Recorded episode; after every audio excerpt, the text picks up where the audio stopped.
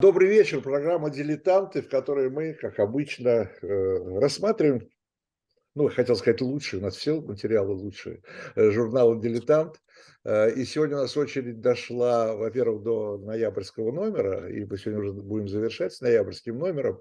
И, знаете, у нас последний материал номера, каждого номера, ну, не считая кроссворда, это замечательная статья Дмитрия Быкова. И вот завершая ноябрьский номер, там в этом номере напечатана статья Быкова, посвященная молодой гвардии, роману «Молодая гвардия» э, и ее автору э, Александру Фадееву. Вот об этом мы сегодня и поговорим с Дмитрием Львовичем. Дмитрий Львович, привет вам. Привет вам, Виталий, привет всем. Всем привет. Э, и э, такая история получилась фактически почти детективная с этой молодой гвардией. Э, вы решили, то есть вы решили написать, а я решил вам предложить написать про молодую гвардию, не могу вообще неожиданно, потому что во время так называемой специальной военной операции, которая сейчас происходит, как мы знаем, да, неожиданно произошло какое-то такое событие, это в Луганске же, да? Э, да. Виктору Третьякевичу. Э, да.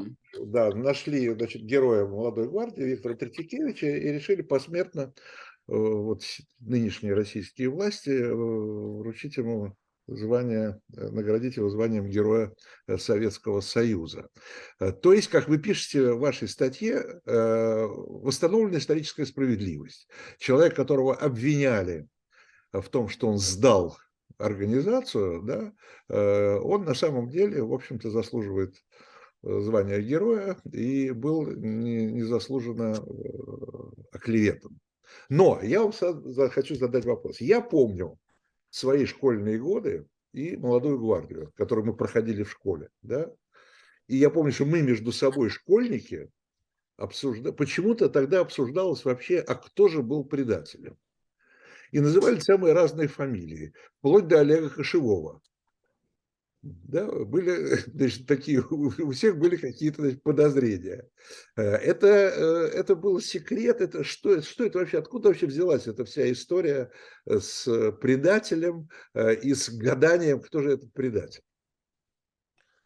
Ну, ниша предателя обязательно есть в любом советском мифе. Ну, эта ниша, понятное дело, восходит она к мифу христологическому, и без предателя не работает ни одна советская легенда, тем более, что в России предателем по умолчанию становится любой, кто не стопроцентно соответствует архетипу героя. Больше скажу, предателем становится любой выживший и должен так себя чувствовать. Без предателя эта ситуация а, ну, как бы она не работает, а, не, не дотягивает до канона. На самом деле, когда последний выживший из молодой гвардии, насколько я помню, Левашов, давал интервью уже в 20-е, э, то есть в 90-е годы, он сказал, что предателя не было вообще, что организация попалась из-за мальчишки, которому дали одну пачку сигарет из немецкого рождественского подарка, который молодая гвардия отбила. А он эту пачку сигарет понес на базар, там был пойман и выдал тех, кто ему эту пачку дал. Насколько я помню, это и был Третьякевич. Я вообще хочу сказать, что преувеличивать возможности подпольной организации не следует. Мы все думаем, что подпольщики имеют широкие полномочия, чтобы взрывать поезда, саботировать работу э, любых оккупационных органов, распространять информацию, развешивать листовки. А дело в том, что немецкая оккупация была довольно строгой, она отнюдь не была для подпольщика раем. И возможности действия молодой гвардии были очень ограничены. Максимум это распространять информацию, опять-таки, листовками из от советского информбюро, вывешивать флаги э, по ночам на широко видных объектах, типа водокачки и так далее. В принципе же у подпольщиков, особенно в отсутствии связи с каким-либо партийным руководством, а никакого партийного руководства там не было, что есть в первом варианте романа, особо делать нечего. Это, кстати говоря, касается и России сегодняшней, вот многие удивляются, а где же подпольное движение, а где новые партизаны? Россия же фактически оккупирована режимом Путина. А у подпольщиков одна радость – собираться вместе и подтверждать друг другу, что они еще не сошли с ума, что они еще не купились. А в остальном, что могла делать молодая гвардия? 15 там, или 20 подростков составляли ядро организации, которые не имели никакой связи с Большой Землей, тем более, что отступление из Краснодона было абсолютно стихийным, никого не успели оставить. И, кстати говоря, у Фадеева, опять-таки, в первом варианте романа все это было. А немцы, Я хотел бы... а, а немцы эту организацию вообще заметили, ее деятельность? Или она была... А, достаточно... вот, это, вот это интересно вдвойне. Вот я почему и говорю, что роман о молодой гвардии, если бы это был роман объективный, это было бы гениальное произведение, потому что там на самом деле, с одной стороны, немцы имитировали, чтобы оправдать все свои случавшиеся, естественно, у них все свои косяки, а действиями партизан и подпольщиков – и, кстати говоря, раскрытие большой подпольной организации именно немцам было необходимо, потому что сверлить, так сказать, условно говоря, дырочки под звездочки на погонах – это далеко не только советское занятие. Доказать, доложить о развитии э, значит, масштабного политического сыска, о раскрытии большой масштабной организации – это любимое дело любой разведки. С другой стороны, в создании организации, в раздувании организации были заинтересованы советские органы, которые должны были реабилитироваться, реабилитироваться за оставление города и рассказать, что они прекрасно организовали подпольную работу. То есть, по сути дела, и та, и другая сторона были заинтересованы в том, чтобы молодая гвардия была огромной разветвленной организацией, состоящей из большого количества профессиональных диверсантов. На самом деле молодая гвардия – это даже не одна организация. Это несколько молодежных кружков, которые пытался вместе собрать, создать какое-то ядро. Именно Тритикевич, единственный человек из них, имевший какой-то опыт пребывания в партизанском отряде. И действия молодой гвардии осложнялись еще тем, что нормальной координации между этими кружками не было – Действительно, Олег Кошевой, которого достаточно негативно оценивают в своей книге «Подов», книге э, э, «Секреты и тайны молодой гвардии», Олег Кошевой старался сделать все, чтобы перетянуть на себя влияние. При том, что Олег Кошевой был безусловным героем, безусловно, героически выдерживал чудовищные пытки, которыми они все подвергались. Тут сразу надо сказать, что а, прежде всего, абсолютно достоверным в деле молодой гвардии является один документ документ о посмертном осмотре тел. Тех, кого запытали, тех, кого сбросили в шурф, тех, кого расстреливали потом. Жестокости, пытки, которым подвергались эти подростки, их невозможно описать. Список повреждений, список травм, с которыми их достали из этого шурфа, где еще три дня слышались крики. Это невозможно представить. Вот это ни под какое сомнение никоим образом не попадает. А вот что там было кто кого предавал, кто какую роль играл в организации, мы, наверное, не узнаем уже никогда, потому что все участники организации умерли.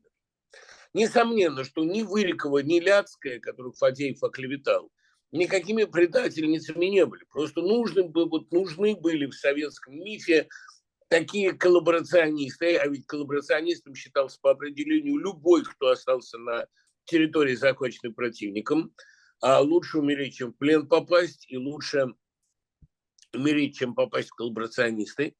И, конечно, и Вырикова, и Ляцкая, одна сидела 8 лет, другая практически не сидела вовсе, они Фадеевым были объявлены предателями без всяких на то оснований. А один из полицаев выдумал, не знаю для чего, скорее всего, в порядке посмертной миссии – или чтобы отвести от себя подозрения какие-то, что всех сдал Третьякевич. Ничего подобного нет. Опять-таки Фадееву предатель Стахович нужен был, потому что Стахович до известной степени повторяет собой Мечика из «Разгрома». Это колеблющийся тщеславный интеллигент, который не столько борется, сколько любует с собой. Фадеев не любил интеллигенцию и вот сделал Стаховича таким. Но надо отдать должное его какому-никакому писательскому чутью. Он почувствовал довольно точно, что Третьякевич под этот портрет не попадает. Поэтому он выдумал Стаховича, вот такого полуинтеллигентного тщеславного предателя, который наслаждается своей ролью, любуется собой. То есть это нереальное, то есть за ним, за Стаховичем ничего реального нет. Это Абсолютно вы... ничего, Стахович ничего общего с Третьякевичем не имеет. А почему все-таки не пощадив Вырикову и Ляцкую, а, одну из них, кстати, после этого в лагере особо э, унижали после просмотра фильма «Молодая гвардия», показывали на него пальцем говорили, вот она всех сдала. А их он не пощадил. Почему он пощадил Третьякевича и не назвал его? Во-первых, наверное, потому что слишком очевидно была эта клевета. Во-вторых, все-таки его родители каким-то образом сумели Фадеева убедить. Ведь жить с клеймом родителей предателя было бы чудовищно. И он Третьякевича не тронул, он его не назвал. А правда молодой гвардии, я не знаю, когда будет сказано. Потому что представьте себе какой-то, может быть, гениальный роман. Действительно гениальный. Сданный город, немцы в нем, а группа подростков, невероятно отважных, действительно красивых, талантливых. Вот это поколение сорокового года, поколение флейцев, оно дало удивительных людей. И что Жора Арутюнян, что Ульяна Громова, что даже при всех его комиссарских амбициях Олег Кошевой, это были красивые, талантливые люди. Вот они э, готовились э, к совершенно другой жизни. Если бы не было войны, они сумели бы Советский Союз вытащить из той бездны террора, в которую он упал. Это такие, как они, еще сравнительно молодые, делали оттепель в 50-е, 60-е. Подумать невероятно, какие жизни они могли бы прожить. Громов вообще действительно потрясающий персонаж. И если взять ее дневники и просто ее фотографии, невозможно не залюбоваться этим потрясающим человеческим типом. Земнухов замечательный совершенно, Туркенич, а Шевцова, все они, при том, что Фадеев, разумеется, их сильно приукрасил и выдумал, все они были такими же талантливыми, разнообразными, как и флийцы, как а, московское поколение 40-го года, а, как Беленков, например. Ну, как все, кому было в 41 году от 18 до 25. Блистательное поколение. Вот с одной стороны эти полудети с их страстями, с их влюбленностями, с их готовностью и желанием идти на смерть. С другой стороны, это коммунисты Краснодона, которые во главе с Лютиковым, которые никакой, естественно, не могут установить нормальной связи с подпольем, и которые тоже рискуют, и которые тоже испытывают отчаяние, потому что крайними сделают их. А с третьей стороны, трагедия вот этого города, который переходит из рук в руки и в котором все потенциально виноваты, Именно потому, что остались. Кому-то надо обеспечивать жизнь в этом городе, кому-то надо работать, кто-то сотрудничает с немцами, его тут же обвиняют. И об этом есть подробно в повести Симонова «Жена приехала». Как в освобожденном городе немедленно выявляют все, кто просто продолжал выполнять по Фадееву свои обязанности. И, конечно, трагедия писателя, вынужденного уродовать собственное творение, вынужденного сначала писать более или менее объективный вариант происходящего, потом вписывать туда роль партии, а жестоко кромсать и корежить действительность. Он же сам сказал, я получил материал, который расплавил бы камень, а потом он из этого материала вынужден был лепить советскую конъюнктуру. Молодую гвардию вернули сейчас в школьную программу. Нельзя не признать того, что это большая ошибка, потому что это, это плохой роман при том, что это роман, диктовавшийся самыми добрыми и самыми прекрасными чувствами. Объективный роман о трагедии этих подростков, объективный, страшный, сильный роман о судьбе молодой гвардии будет написан, как только в России закончится вот этот нынешний. Вот несколько вопросов в связи с этим. Э, во-первых, я как раз хотел вас спросить, я не знал, что э, то есть молодая гвардия сейчас вернулась э, в школьную программу. Да? Но ее... Школьную программу, вы, она вернулась, и это для романа плохо, потому что он и сам по себе весьма несовершенен, патетичен, а полон ненужных совершенно поэтических отступлений, потому что там материал сам такой, что он в поэтизации не нуждается. Но теперь, когда он возвращен в школьную программу, он еще и с гарантией будет вызывать дополнительное неприятие у читателя. Все навязанное, как правило, Навязано. читателю отвратительно. Если бы «Молодую гвардию» читали подпольно, ей-богу, для романа было бы лучше. Как и для романа «Мать» в свое время. Дима, еще такой вопрос, э, меня вот заинтересовал. А почему, откуда у вас такая идеализация, как вы говорите, вот этого поколения 18-летних к 41 году? Э, это люди, которые взрослели в 30-е годы, во второй половине 30-х годов. Фон мы примерно знаем какой, да? Почему вы считаете, что это поколение, которое, э, которому было суждено, если, если бы не эта трагедия, Э, что это поколение, которому было суждено что-то изменить в этой стране? Ну, Виталий, во-первых, я это поколение так оцениваю, потому что я его знаю. Угу. А, я знаю Камила Икрамова, Юрия Грунина, а, собственных бабку с дедом, очень хорошо я помню. Поколение людей, которым в 1941 году было от 20 до 25, а его удивительную твердость, его удивительную способность выиграть эту войну я после фильма «Завтра была война» Юрия Кара и после романа Васильева для себя проблематизировал. Условно говоря, я задал себе, хорошо помню, в армии, это было после похода фильм, я задал себе вопрос, ответ на который занял у меня примерно 20 последующих лет. И только на личном опыте я это понял. Почему поколение, выросшее в условиях террора, оказалось блистательным, а поколение, выросшее в условиях полусвободы 70-х, насквозь гнилы. И, наконец, я смог дать ответ. Террор был первоклассный, стилистически цельный. Поэтому люди, выросшие в этом терроре, были первоклассными. И, кстати, этот террор ненавидели и не верили этим обвинениям. Люди, которые растут в полусвободе, вырастают людьми половинчатыми. Помните, как писал Вознесенский, мы дети полдорог, нам имя полдорожья. Люди, выросшие в условиях половинчатости, это не гранит, а так по-сорокински выражаясь, сценария Москва, картошка с мясом.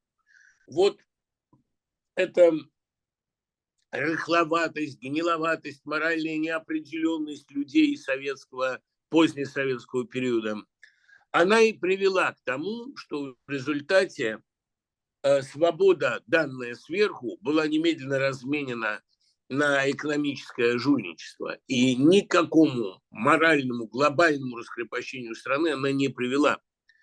Вот э, люди, выросшие в условиях, в обстоятельствах первосортного, без единого светлого пятна, без единой щелочки а полновесного террора, вырастают людьми цельными. Именно поэтому сегодняшнее российское поколение имеет все шансы вырасти блистательно.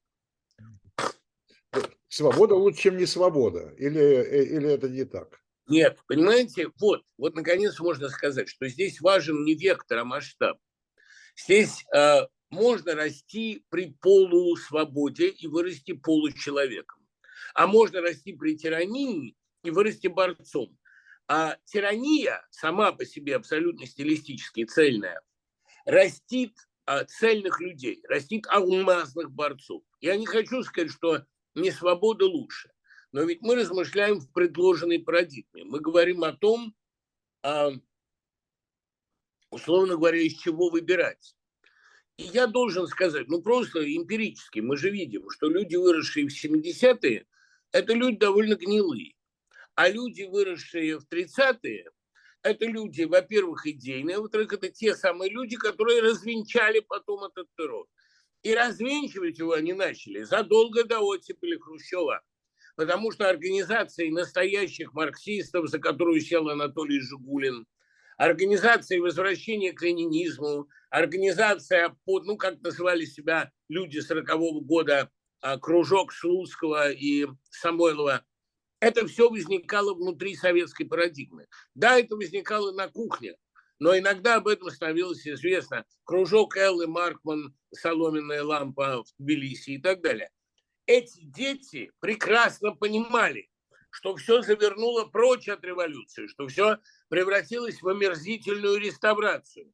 Но они понимали это потому, что, во-первых, их отцы, идеи и матери были идейными людьми. А во-вторых, потому что сами они были воспитаны в условиях стилистической цельности. И поколение молодой гвардии выдержало все эти пытки, весь этот ужас именно потому, что они росли с самого начала в предвкушении великих событий, потому что невротизация людей при терроре могла разрешиться только войной. Все это понимали, что только война могла бы искупить все происходящее. И они знали, что это будет, и они готовились к этому. Ну, то есть это все-таки поколение, если э, использовать терминологию сегодняшнего дня, это не поколение, ну, сегодня бы сказали, либералов, да, это все, это э, поколение, ну, э, настоящих революционеров, возврата к истинным ценностям. Это было поколение комиссарских, детей, комиссарских детей, безусловно. Вот героиня Бориса Васильева Искра Полякова, она одной крови с Громовой, Шевцовой, Кошевым и так далее. Кроме того, вот что еще очень важно, это было поколение просвещенное. Потому что идея просвещения, она внушалась. И родители постоянно повторяли, что надо учиться, чтобы быть достойными отцов. Но это поколение Акуджавы, понимаете? Поколение 24 года, из которого выбит каждый четвертый. Это страшная цифра. Это процент сравнимый с уничтоженным населением Беларуси. Уничтожение каждого четвертого, понимаете, это процент полпотовщины. Да? Четверть этого поколения, как четверть населения Камбоджи или Белоруссии, была в это время истреблена. Некоторые считают, что больше. Это поколение, которое приняло на себя главный удар Второй мировой войны. Это такие люди, как Виктор Астафьев, такие люди, как тот же Акуджава, это такие люди, как Слуцкий и Самойлов, они были постарше. Это были люди, прежде всего, гениально одаренные, потому что надо вам сказать, что комиссары, ну, такие, как отец Юрия Трифонов, например, они своих детей растили, они вкладывали в них и привычку к сопротивлению, и, конечно, навык интеллектуального развития. Вот примерно так. Ну, здесь, конечно, встают очень много вопросов, но давайте, может, мы сегодня я э, оставим это, эти вопросы, может быть, на другой раз. Э, это вообще э, не является ли в принципе, все-таки задам я вам этот вопрос, не является ли в принципе ложной все-таки вот эта идея идея революции, самой по себе революции и возврата к, к настоящему, возврата к настоящей революции. Это же это то же самое, что было потом, помните, уже в перестройку э, с этого начиналось, возврат к Ленину, да? А потом оказывается, что возврат к Ленину – это не возврат к э, какой-то исторической истине, к исторической правде. Итак, революции делаются не для того, чтобы улучшить жизнь. Революции делаются потому, что никакого другого способа изменить жизнь не осталось а терпеть и приспосабливаться больше нельзя. Ни одна революция не сделала людей ни сытее, ни счастливее, ни свободнее. Революция – это реакция на мертвый бетонный тупик на месте будущего. И так бывает всегда. А как бы мы не презирали французскую революцию за ее террор, за ее Гревскую площадь, а приходится признать, что последние годы правления последнего Людовика были годами чудовищной деградации. При том, что Мария Антуанетта, конечно, никогда не произносила приписываемые ей фраз про пирожные. Вы об этом подробно писали в «Дилетанте». Да, да, да. Революция сама по себе – это всегда дьявольский соблазн. Никаких вопросов здесь нет.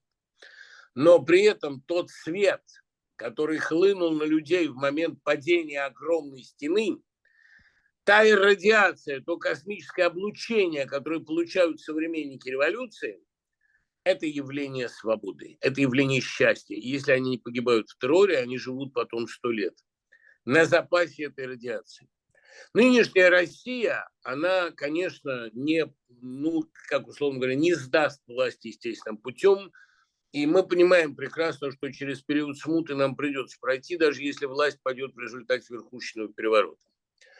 Но вот это счастливое ощущение сегодня рушится тысячелетнее прежде, оно самоценно. С результатами революции оно не связано, оно не имеет отношения ни к марксизму, ни к идеологии. Просто некоторое количество очень плохих людей бывает публично наказано. А это зрелище более благотворно в моральном отношении, чем зрелище их публичного торжества.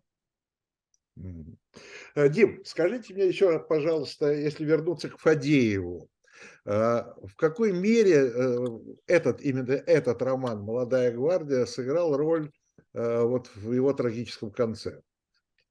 Кто не знает, ну, кончил жизнь самоубийством. Понимаете, Фадеев писал «Молодую гвардию» на невероятном духовном подъеме. А связано это было с тем, что его Сталин временно отстранил от руководства Союзом а он все-таки был мягковат для военного времени, и, кроме того, его а, постоянно упрекали в запоях, а запои были понятно почему, совесть у него была. И вот Фадеев все время настоятельно просил или дать ему творческий отпуск, или вернуть его вообще в рядовые писатели, потому что решать писательские судьбы он устал – а он с полным на то основанием считал себя человеком не бездарным. Он искренне надеялся, что ему дадут писать, и если дадут писать, то он напишет шедевр. Он хотел писать роман о стройке какого-нибудь города, например, Комсомольское, это его родные места. Он хотел писать роман о социалистическом соревновании вроде Катаевского «Время вперед» или Оренбурговского «Дня второго». Он хотел писать большой военный роман об истории нескольких поколений одной семьи и их участии в войне. Замыслов много было. Он был уверен, что он сумеет вытянуть, дописать последнего из УДГ, который завяз, как все советские эпопеи. В общем, у него были идеи. Когда он был снят с Союза, сначала это его погрузило в глубокую депрессию, но потом ему молодая гвардия была ну, как бы подсказанное, тут не было социального заказа, но его очерк мужества ЦК комсомола предложил превратить в роман. Он поехал в Краснодон в творческую командировку и стал встречаться прежде всего с родителями молодогвардейцев. А они ему рассказали очень много интересного. Он действительно получил очень много живого материала. Все идеализировали своих детей, но идеализировали с полным основанием. Было что идеализировать. Он начал писать роман в состоянии колоссального шока и душевного подъема нервного. И это сказалось на стилистике романа, такой несколько избыточно патетической, поэтической, но все-таки это э, из лучших образцов фадеевской прозы. Там не особо есть еще выбирать, но все. Лучше разгрома гораздо. И вот, когда он это опубликовал, а, роман начали топтать в партийной критике за отсутствие там роли партии, за непонимание, вообще говоря, природы героизма советского человека, потому что советский человек – это прежде представитель массы, а он вывел каких-то романтических буревестников, и он стал переписывать, и он на четверть расширил роман, дописал туда 250 страниц за три месяца. Это было для него совершенно мучительной работой. Я думаю, свою роль в его самоубийстве сыграло то, что книга в результате – была навязана и сталинской премии удостоена, но не оценена. Молодую гвардию знали в России, прежде всего в СССР, прежде всего по экранизации Герасимова. А экранизация Герасимова почему сработала? Потому что молодые актеры его курса, а, Мордюкова, Макарова, однофамилица его жены, Нина Макарова, а, Тихонов, а, Гурзо, сыгравший э, Чуленина, ну, все они, да, они были заражены огромным энтузиазмом, и они обожали своего мастера Герасимов, не зря его именем назван ГИК, они умели с Макаровой, с своей женой, создавать на курсе атмосферу увлеченности, понимания, восторга. И Мордюкова вспоминает время работы над фильмом «Молодая гвардия» как самое счастливое в своей жизни. Я уж не говорю о том, что она в это время э, полюбила Тихонова, и они поженились на картине. Атмосфера вот этой несколько подростковой общей влюбленности и экзальтации очень чувствуется в фильме «Молодая гвардия». И фильм этот был гораздо популярнее романа. Они все проснулись звездами. Конечно, Фадеев понимал, что фильм лучше, правдивее, эмоционально правдивее. Нет в нем фальшивой приподнятости. Я думаю, что после «Молодой гвардии» он хотел написать что-то более серьезное, да, большой философски осмысливающий роман о социалистическом строительстве. Но тут ему подкинули идею с черной металлургией, он начал разоблачать врагов народа, враги народа были реабилитированы, и вместо того, чтобы, подобно Беку, сделать из этого грандиозный роман о том, как делается социалистическая индустрия, он в результате э, просто опустил руки. Причиной самоубийства была во многом неудача с романом. Да потом еще 55 год, да стали возвращаться заключенные, да стало понятно, что он во многом виноват и многих приговорил, а смотреть в глаза этим людям он не мог, у него совесть-то была. И, кроме того, его надломила смерть матери за год до самоубийства. Поэтому последняя строчка письма «Прошу похоронить меня рядом с матерью моей». Дим, такой вопрос еще. Э, смотрите, «Молодая гвардия», как вы говорите, э, вошла опять в школьную программу. Да? Ну, понятно, что сейчас времена такие, идет героизация вообще истории, героизация войны. Э, а как вообще, ну, на ваш взгляд, что из литературных произведений надо было бы читать нашим школьникам в старших классах для изучения Второй мировой войны или Великой Отечественной войны? Чтобы, чтобы вы вставили э, в школьную программу? Ну, первым делом Catch-22, уловку 22 Джозефа Хиллера. Это такой американский аналог на Западном фронте без перемен, только черно-сатирический. А если, ну, сейчас вот говорят, наконец, опубликуют военный роман Селлинджера, который лежал у него в столе 60 лет, роман о его романе с немкой. А это, я думаю, будет великая книга, она появится в течение ближайшего года. Но если говорить серьезно, то я думаю, что молодая гвардия, возвращенная в школьную программу, знаете, это пример того, как дьявол перехитрил сам себя это может послужить некоторой поэтизацией подпольного сопротивления. И на многих подействует как стимул. Понимаете, многие люди, которые сегодня под путинской оккупацией сидят, а не мурмур, они подумают, что можно, оказывается, сопротивляться даже железобетонной стене. И может получиться очень интересно. Может получиться на самом деле э, молодая гвардия путинской России. Мне кажется, это забавно. Ну, не забавно, это скорее страшно. Но это, по крайней мере, многих детей научит сопротивляться, а не терпеть. А, ну, что касается советской прозы военной, то, конечно, Курочкин на войне как на войне. Конечно, Александр Шаров, «Жизнь Василия Курки». А, конечно, замечательная совершенно книга Константина Воробьева «Убита под Москвой». Я думаю, что все это, э, как минимум, сегодня может послужить тоже некоторым стимулом знать и понимать правду об этой войне. Так мне кажется. Ну и классика, наверное, я имею в виду Астафьев, Быков, да? Быков Василий Владимирович, безусловно, хотя, конечно, это скорее экзистенциальная проза, а не военная, но все равно великая. Думаю, что и Борис Васильев, думаю, что э, «Проклятый и убитый» Виктора Астафьева – это художественно замечательное произведение, и думаю, что у него большое будущее, конечно. А, еще раз давайте вернемся к Фадееву. А, помимо «Молодой гвардии» мы изучали «Разгром». Конечно. Да? да? Тоже плохое произведение, на ваш взгляд?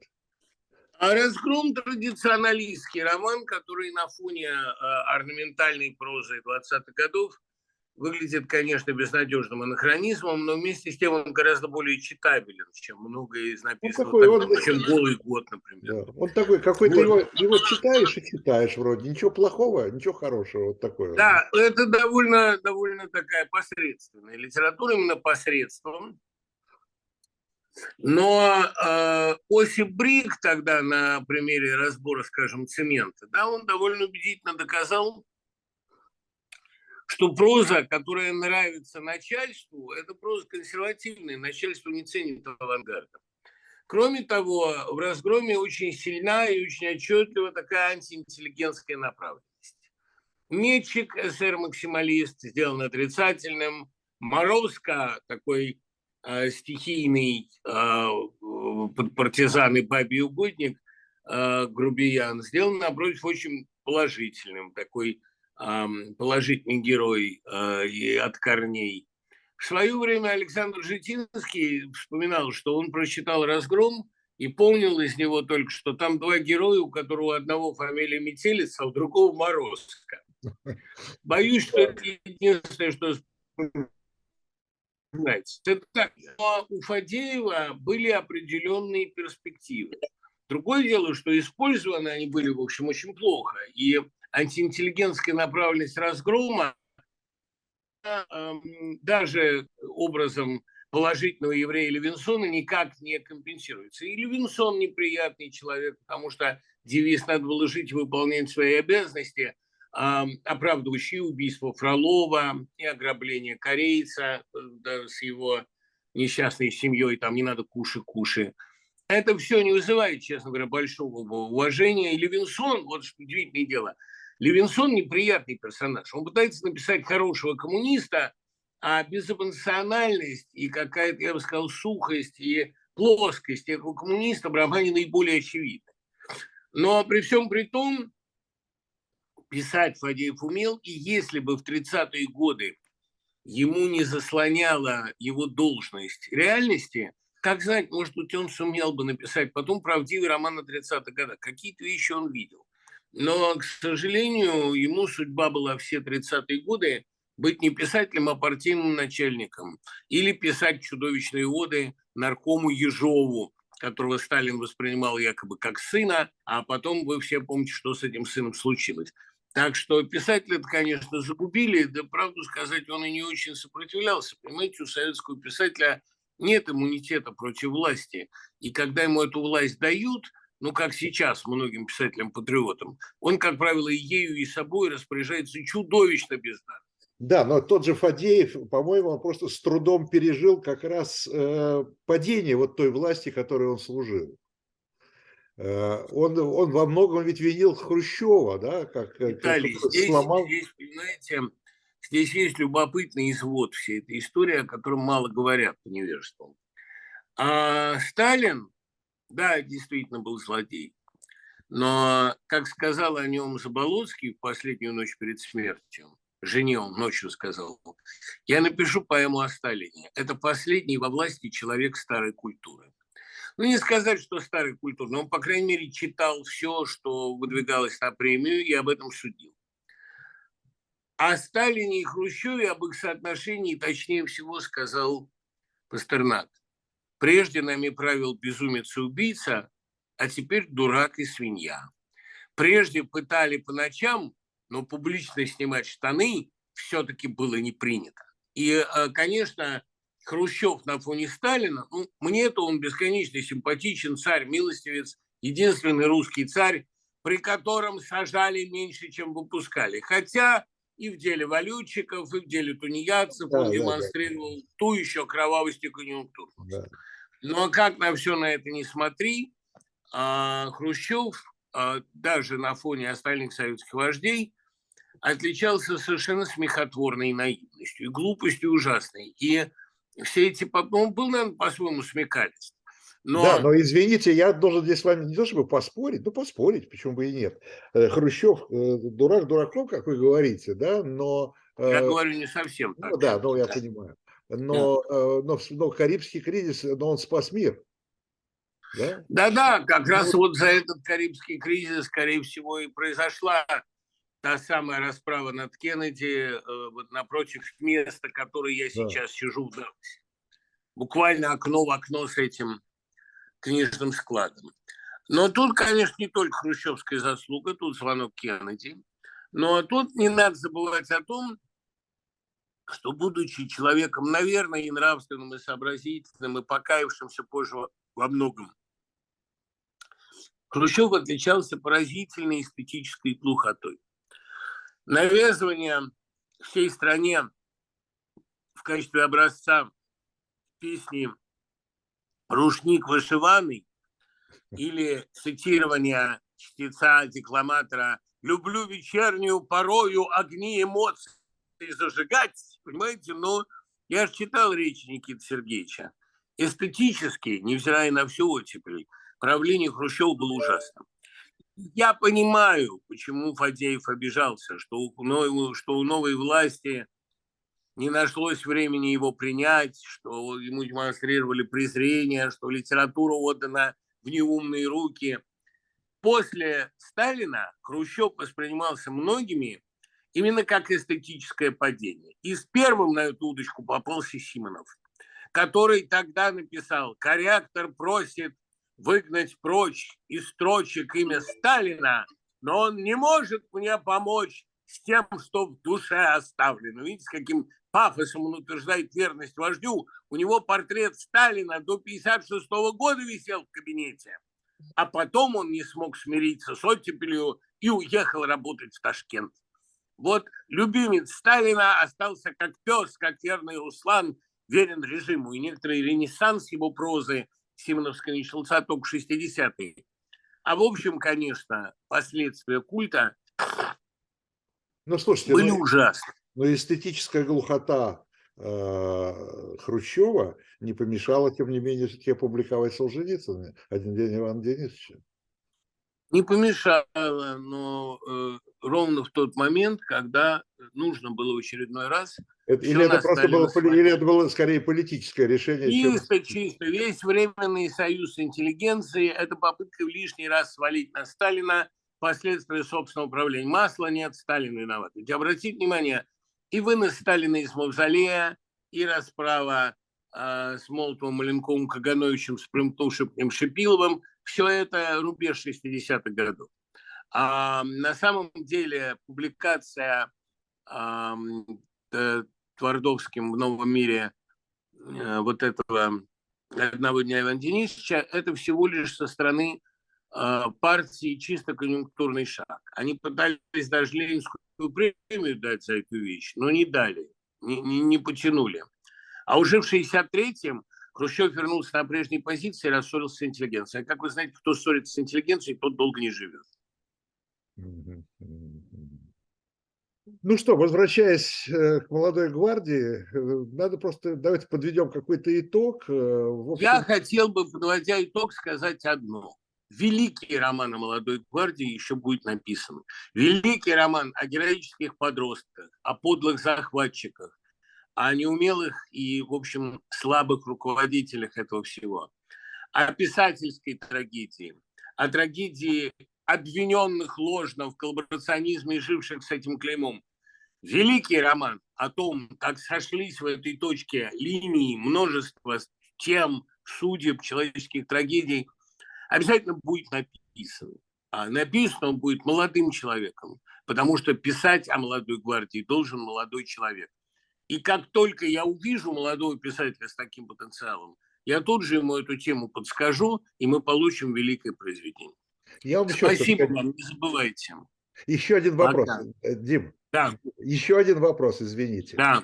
А, вы, э, когда, помните, я просил вас назвать произведение, которое стоило бы изучать, э, вы назвали там Селлинджера, еще американского, да, по-моему, писателя.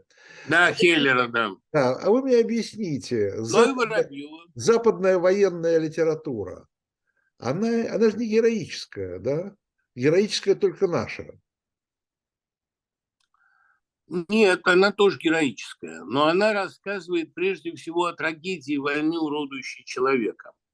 А в советской системе война не уродует, а возвышает. А кто не воюет, тот не мужик. Да, да, вот Думаю, это... что настоящая, настоящая глубокая психологическая военная проза, такая как «Будь здоров, школяра Куджавы» или «Веселый солдат Астафьева», или «Пойти не вернуться Быкова», думаю, у нас еще впереди. Тем более, что э, российская власть в своей агонии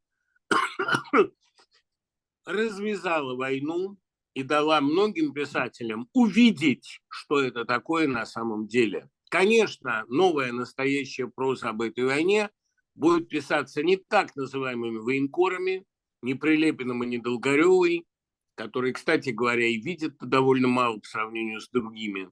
А вот у Сергея Лойка прекрасные шансы. Спасибо Я у большое. Сергея Жадана еще лучше. Хотя я дорого бы дал за то, чтобы они этих шансов не получили. Спасибо, Спасибо. вам, спасибо, Спасибо всем. Дмитрию Быкову. Читайте журнал «Дилетант», читайте Быкова в журнале «Дилетант». И до встречи.